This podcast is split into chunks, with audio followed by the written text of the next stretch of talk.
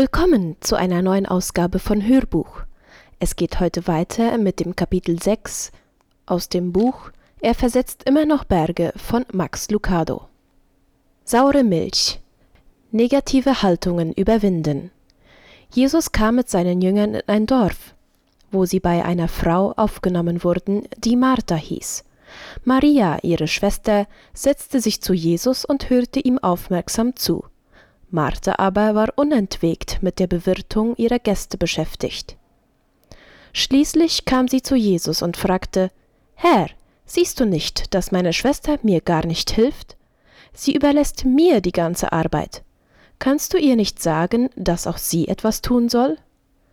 Doch Jesus antwortete ihr Martha, du machst dir viele Sorgen und mühst dich um Dinge, die im Grunde nicht so wichtig sind. Wichtig ist nur eins, das hat Maria verstanden, und davon werde ich sie nicht abbringen. Lukas 10, Vers 38 bis 42. Bei allem, was ihr tut, hütet euch vor unzufriedenem Murren und misstrauischen Zweifeln, dann wird euer Leben hell und makellos sein. Philippa 2, Vers 14 bis 15. Ich liebe Milch. Ich bin regelrecht milchsüchtig. Es war einer der traurigsten Tage meines Lebens, als ich erfuhr, dass Vollmilch ungesund sein soll. Mit viel Widerstreben habe ich mich an die verwässerte Version gewöhnt, aber gelegentlich gönne ich mir den ungetrübten Genuss eines Bechers kalter Vollmilch und esse dazu ein heißes, weiches Schokoladenplätzchen. In den vielen Jahren, in denen ich schon diese Köstlichkeit genieße, habe ich gelernt, welchen Preis man zahlen muss, wenn man Milch nicht in den Kühlschrank stellt. Süße Milch wird sauer, wenn sie zu lang im Warmen steht. Süße Veranlagungen werden aus demselben Grund sauer.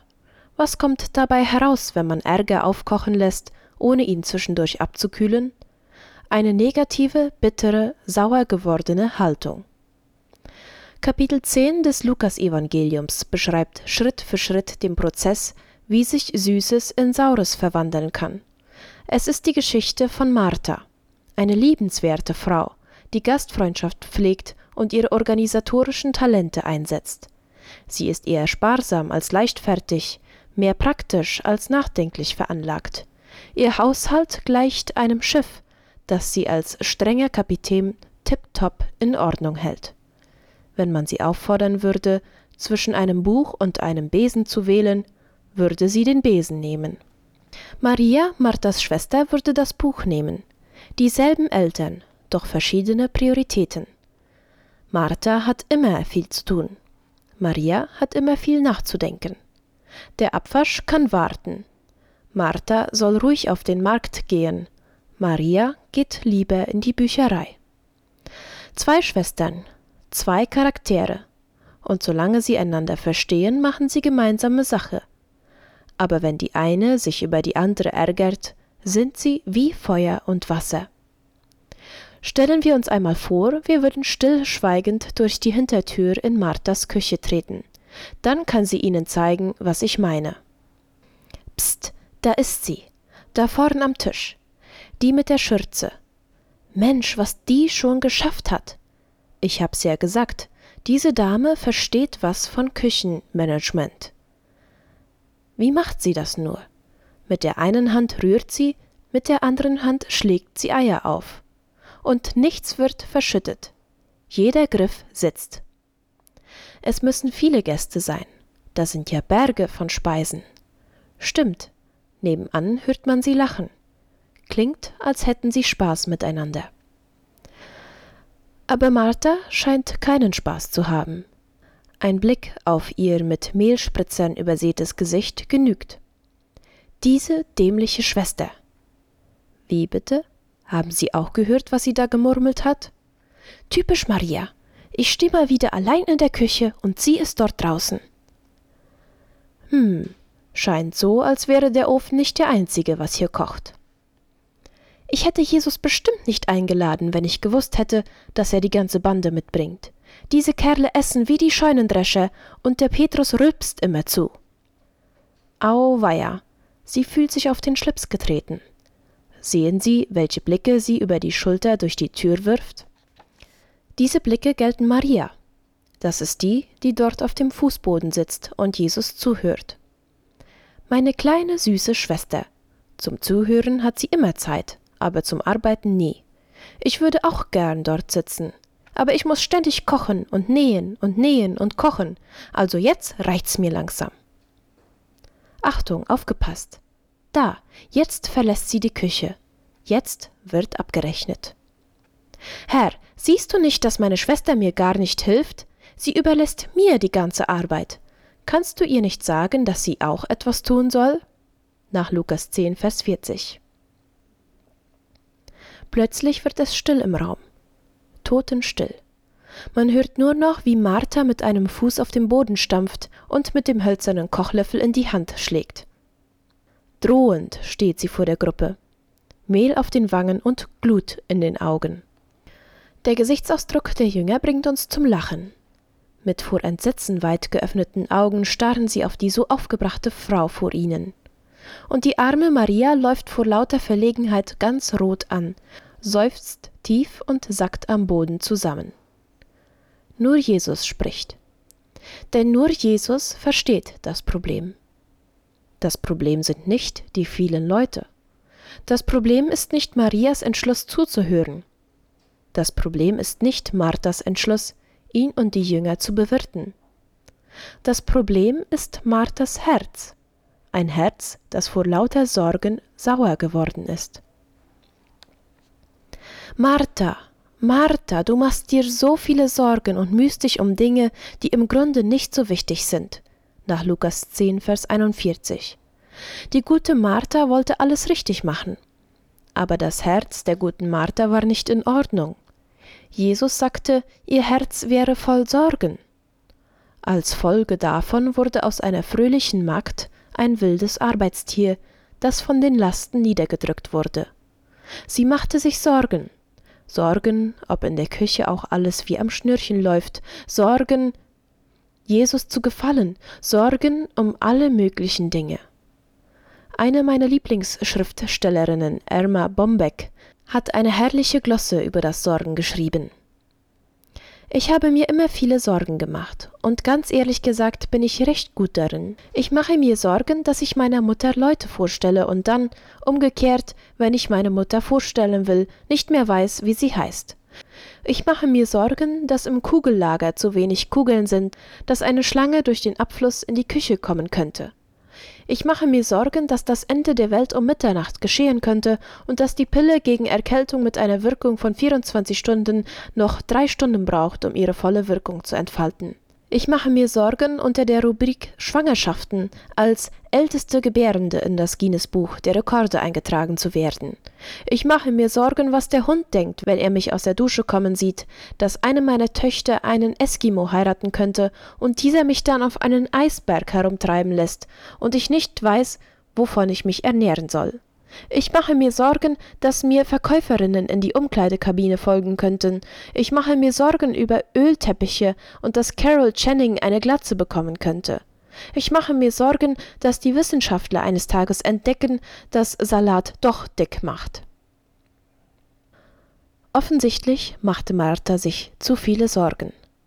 Sie machte sich so viele Sorgen, dass sie schließlich begann, Gott herumzukommandieren.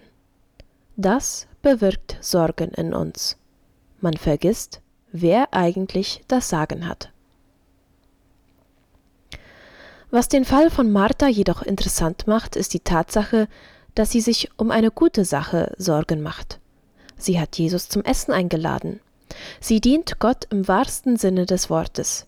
Ihr Wunsch war es, Jesus zu gefallen. Aber sie beging einen weit verbreiteten, gefährlichen Fehler. Im Verlauf der Arbeit wurde ihr die Arbeit wichtiger als er. Was anfangs ein Mittel war, um Jesus zu dienen, wurde unbemerkt zu einem Mittel, um sich selbst zu dienen. Vielleicht verlief der Prozess etwa so. Als sie anfing, die Mahlzeit vorzubereiten, stellte sie sich vor, wie sie für das Essen gelobt werden würde. Als sie den Tisch deckte, malte sie sich das Wohlwollen aus, das sie von Jesus bekommen würde. Sie konnte sich die Szene schon lebhaft vorstellen. Jesus würde das Haus betreten und ihr für die viele Arbeit danken, Er würde die Jünger auffordern, ihr Beifall zu klatschen. Johannes würde sie als ein Vorbild für Gastfreundschaft hinstellen und ihr ein ganzes Kapitel in der Bibel widmen. Die Frauen aus der Umgebung würden von weit her kommen und sie fragen, wie sie denn gelernt habe, eine so freundliche und demütige Dienerin zu sein. Und von nun an würde sie ihr Leben damit zubringen, an einer Schule für Dienen zu unterrichten. Jesus wäre der Direktor und sie, Martha, die Professoren. Aber die ganze Sache hatte sich nicht wie geplant entwickelt. Sie bekam nicht die Aufmerksamkeit, die sie sich gewünscht hatte. Kein Klatschen, kein Lob, keinen Beifall. Niemand beachtete sie. Und das ärgerte Martha. Sie ist schnell, wenn es um Ärger geht, aber langsam darin, sich an etwas zu erinnern. Sie hat vergessen, dass die Einladung ihre Idee war. Sie hat vergessen, dass es Marias gutes Recht ist, bei Jesus zu sitzen. Und vor allem hat sie vergessen, dass das Mahl zu Ehren von Jesus und nicht zu ihrer Ehre gehalten wird. Ich weiß genau, wie Martha sich fühlt, denn ich habe auch schon in Marthas Küche gestanden, oder besser, ich habe in Max Büro gesessen. Ich weiß, wie es ist, wenn man anfängt, Gott zu dienen und dann am Ende nur noch sich selbst dient. Ich habe lang und hart an Predigten gearbeitet und war dann verletzt, wenn ich kein Lob dafür erhielt. Ich habe mich in Manuskripte vertieft und plötzlich gemerkt, dass ich mir bereits ausmalte, wie man die Bücher nach ihrem Erscheinen loben würde. Ich habe auf Konferenzen über das Leiden Christi gesprochen und war dann ärgerlich, wenn mein Hotelzimmer nicht bestellt war. Man vergisst so leicht, wer der Diener ist und wem gedient werden soll. Der Teufel weiß das. Dieses Werkzeug der Verdrehung ist eines seiner listigsten Mittel. Man beachte, er vertrieb Martha nicht aus der Küche, sondern raubte ihr den Sinn ihrer Arbeit in der Küche. Der Widersacher bringt uns nicht dahin, uns gegen die Gemeinde zu stellen, sondern er bringt uns dahin, uns gegen uns selbst zu richten. Er wird uns nicht aus dem Dienst vertreiben, aber er wird bewirken, dass wir in unserem Dienst enttäuscht sind. Und wenn der Blick auf uns selbst gerichtet ist, dann handeln wir genauso, wie Martha es tat. Wir machen uns Sorgen. Wir sorgen uns um viele Dinge.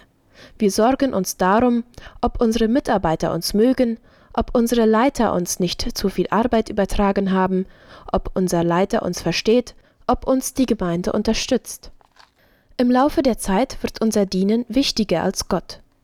Uns ist es wichtiger, uns selbst darzustellen, als Gott zu dienen. Und möglicherweise fangen wir sogar an, an dem Urteil Gottes zu zweifeln. Herr, siehst du nicht, dass meine Schwester mir gar nicht hilft? Sie überlässt mir die ganze Arbeit. Kannst du ihr nicht sagen, dass auch sie etwas tun soll? Nach Lukas 10, Vers 40. Wir können sicher sein, dass Martha hinterher bereut hat, diese Worte gesagt zu haben. Ich wette, dass sie diese Worte gern zurückgenommen hätte, nachdem sie sich abreagiert hatte. Ich stelle mir vor, dass sie sich wünschte, Salomos Rat befolgt zu haben, der in Sprüche 29, Vers 11 steht. Ein Tor schreit im Zorn, aber ein Weiser beherrscht seinen Unmut und beschwichtigt ihn. Wir sehen hier ein Prinzip. Um zu verhindern, dass eine unserer Verhaltensweisen und Einstellungen sauer wird, müssen wir sie wie einen Becher Milch behandeln. Wir müssen sie abkühlen.